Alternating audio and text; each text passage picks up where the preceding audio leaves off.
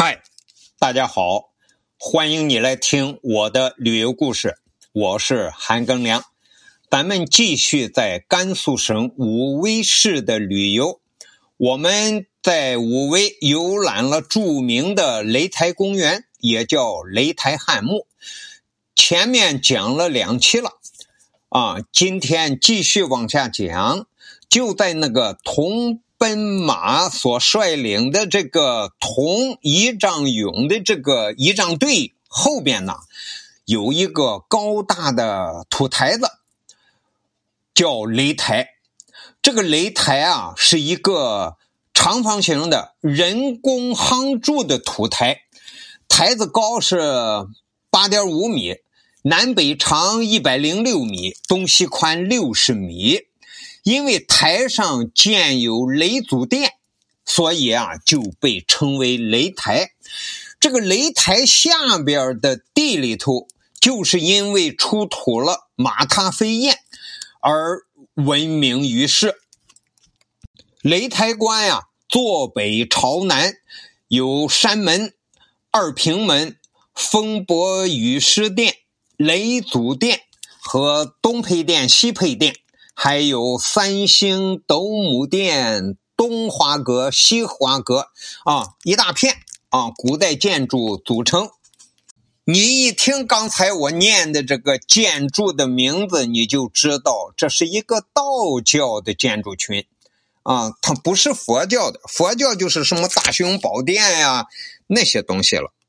这个擂台是由汉朝建的嘛，但是一直到。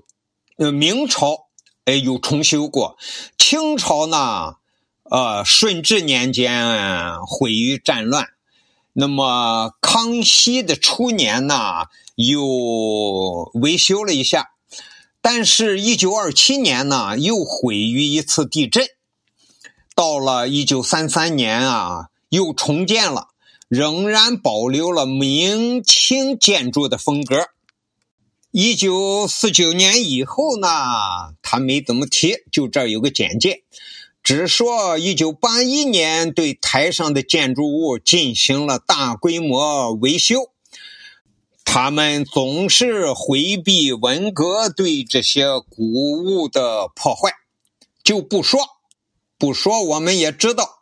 因为文革结束后，一九八零年、八一年，大量的文物都是进行了维修。我们进到这里边呢，然后来到了一号汉墓。在一号汉墓里边呢，有介绍牌子，介绍这个马踏飞燕，这个铜铜雕塑。这个马踏飞燕啊。就是原物是高三十四点五厘米，从头到尾全长四十五厘米，重量是七点一五公斤啊！三足腾空，右后足踏着一个飞燕。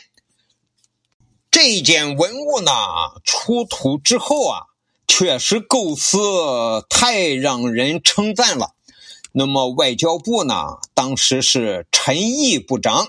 决定让铜奔马到世界各地去展览，展示我们中国古代的文化啊，作为中国古代优秀的一件文物。